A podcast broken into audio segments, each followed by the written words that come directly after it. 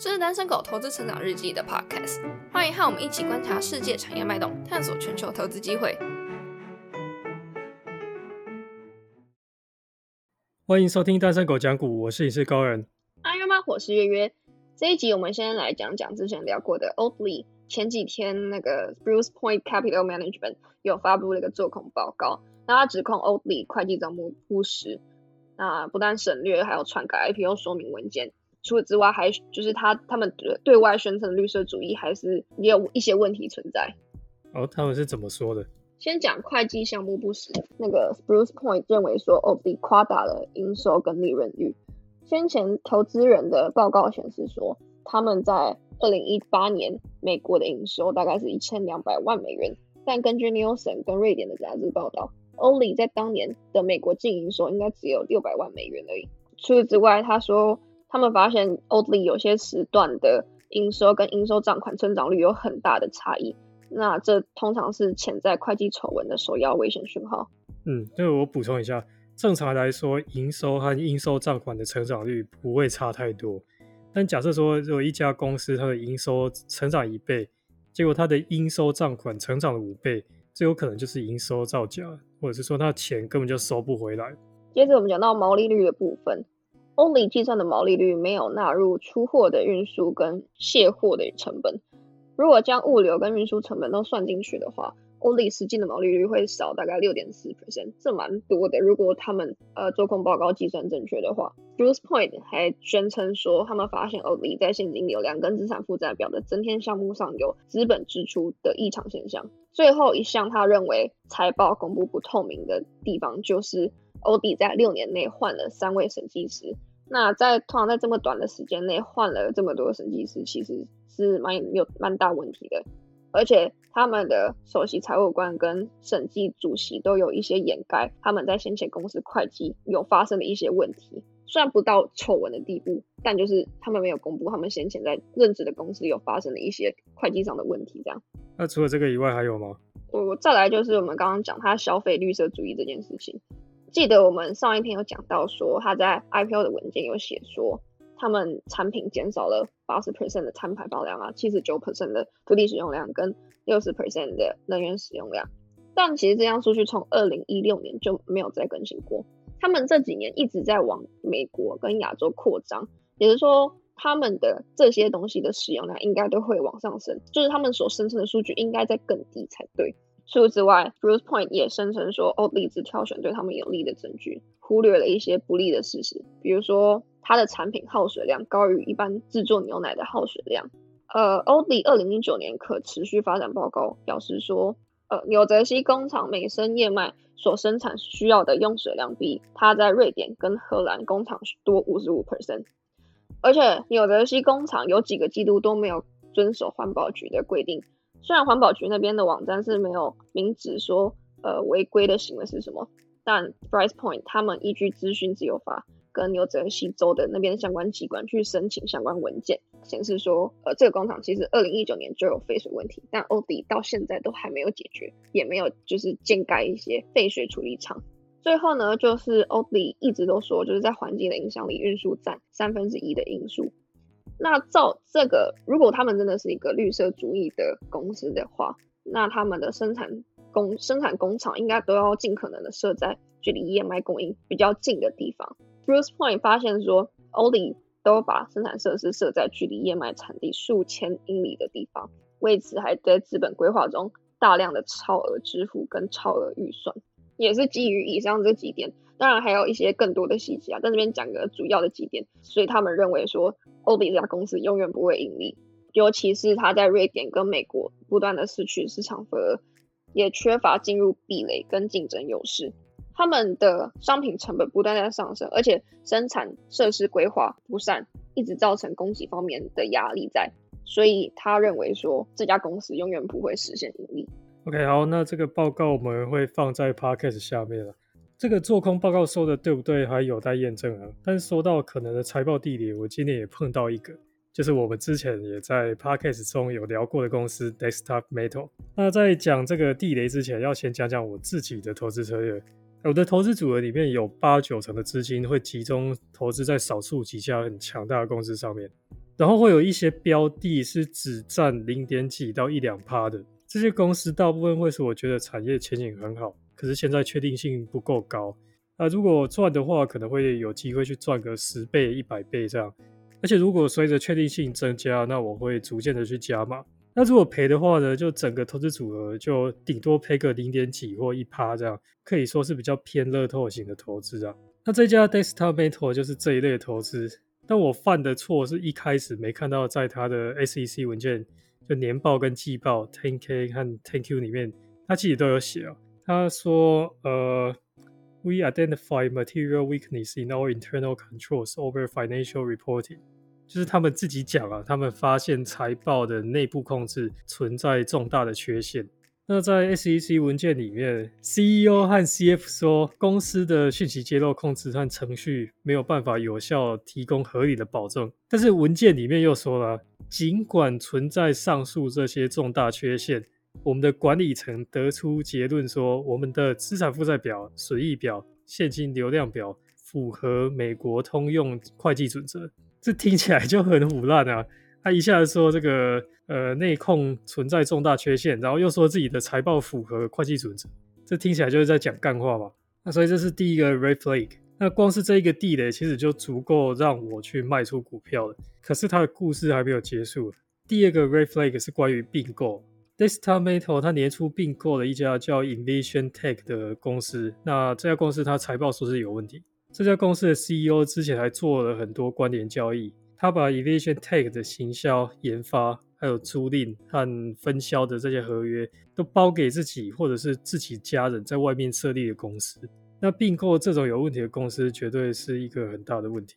那除了 Invision Tech 以外，最近 Desktop Metal 它又并购了两家一样是这个领域的公司，一家叫 Adaptive 3D，另外一家叫 Aerosit。频繁并购能够给一家公司很多美化财报的机会。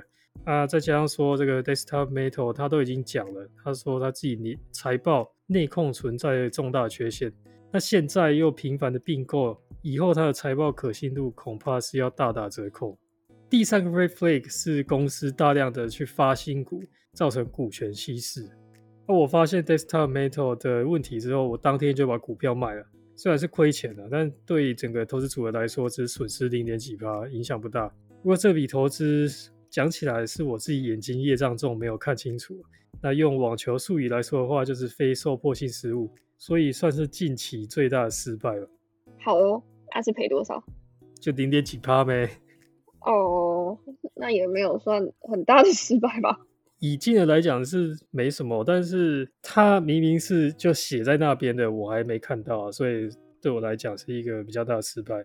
所以说以后这个年报、财报那些比较细节的东西，还是要仔细看啊。那我们讲的两个都是近期才上市的公司吧？这种公司可能都还需要经过时间验证。那接下来我们来聊一下一间历史比较久远的太阳能公司好了。这家公司叫 Inface Energy，就最近月月在看的公司。在讲这间公司之前，我可能要先跟大家讲一下，呃，替代能源最近的发展。近几年大家有看，大家应该有感觉到，大家一直都在讲 ESG。那也是因为全球越来越重视环保相关的议题，各国都有开始制定减排的目标。大多数的国家，像是美国啊、加拿大、英国、日本等等，大多数都预期在二零五零年的时候达到碳中和。那目前部分国家太阳能跟风电的价格已经可以低于燃气跟燃煤发电了。那去年在拜登承诺积极发展再生能源领域的选前誓言政策之下。替代能源涨幅是涨非常的多，去年 S M P 全球干净能源指数上涨一百三十七 percent，今年有稍微回跌了一些啊，可是，在最就是前阵子拜登的基建计划又重提出来之后，又推升了一波。根据最新美国能源署的报告显示说，美国正在加速转向再生能源，二零二零年风电跟太阳能的发电量占总发电量的十一 percent。预计到二零二二年会上升到十五 percent，其中太阳能发电量将于明年超越风力发电量。那我们今天先讲太阳能产业。好，那讲到太阳能产业，就不得不讲到美国的一项投资税减免。美国政府它为了鼓励企业投资再生能源发电设备，只要符合资格都可以减税。原先今年减税额应该是要下降到二十二趴可是去年底通过一个新的法案，会把这个减税额维持二十六趴到二零二二年，那二零二三年会下降到二十二趴，二零二四年商业的大型太阳能电厂会降到十帕，小型电厂则会归零。这项政策确实有推动到整体太阳能的设置量。那根据太阳能产业协会和风电产业研究机构 Wood Mackenzie 研究报告指出了，今年第一季美国太阳能光伏系统装机量连增四十六%，达到五 g 瓦以上。那这个报告还预计说，今年美国太阳能装机量有望增加二十四点四 g 瓦，那比去年增加二十四帕。所谓的太阳能光伏，指的就是光伏转换。简单来说，就是太阳光照到多晶系等材料上，会产生电流，这个过程就叫光伏转换。那之后会再利用各种转换工程，让它变成加热电，变成我们平常可以使用的电力。所以这整个市场，我们整个市场跟产业，我们称为光伏产业。那根据 PV Evolink 的数据显示，二零二零年全球对光伏组件的需求量达一百四十 gigawatt hour，预计二零二一年，也就是今年会达到一百五十三点八 gigawatt hour。那你要不要简单介绍一下这个产业链的上中下游？因为他们中下游其实都蛮多，我简单讲几个重要的，就是比较多人看到的。上游就是细料跟细晶细片为主，那细片又可分为单单晶系跟多晶系。中游的话可以分为光伏玻璃、电池片或是组件。那组件就是所谓俗称的太阳能电池板，代表公司有 First Solar 跟 Sun Power。下游的话可以分为支架、逆变器、蓄电池。呃，项目承包就是所谓的 EPC 等零组件，就是只要形成发电系统的零组件都算是下游。今天我们讲的 Infast Energy 就是属于下游的逆变器，所以逆变器就是可以把太阳能那边得到的直流电转换成家里需要用的交流电的一个设备。那逆变器又可以分为三个种类，所谓的串列式、优化器跟微型。所谓的串列式呢，就是把一堆太阳能板串在一起之后。把电流导到一台逆变器上去进行转换，优点就是价格便宜、性能稳定。那逆变器的数量少，所以方便安装。只是缺点就是缺乏对每块太阳能板的监控跟优化，可能会因为呃一个太阳能板故障，或者是一个太阳能板被遮到，然后就是没办法去运作的话，会影响整个全部的发电效率。所以这个串列式大部分是用于大型的发电系统，代表的企业就是华为。再来第二个就是优化器，它跟串列式一样，是把电流都导到同一台逆变器上去进行转换。可是它不一样的事情是，每块太阳能后面它都有个优化器在，所以它可以监控每个面板的发电资料，所以价格比串列式再贵一点。不过有个缺点跟串列式一样，就是扩展性不强，因为他们所有就是把所有的太阳能板都是串在一起嘛。所以，如果你未来想要扩充系统，就是再多一点太阳能板的话，是需要购买新的逆变器。那优化器这个主要是用在商业或是住宅、商业住宅或是一般的住宅上，代表企业就是 Solar Edge。最后就是微型逆变器，它就是在每个太阳能板上面都有一个逆变器，每个太阳能板都是独立工作的，跟市电一样，就是它都是低电压，所以相对安全。安装要安装跟或者是扩充，其实都相当的方便。缺点就是它是三个里面价格最贵的。代表企业就是我们今天要讲的 Infast Energy，可用于小型商业或者是住宅。好，终于要讲到这个主题了，Infast Energy。那你先简单介绍一下这家公司吧。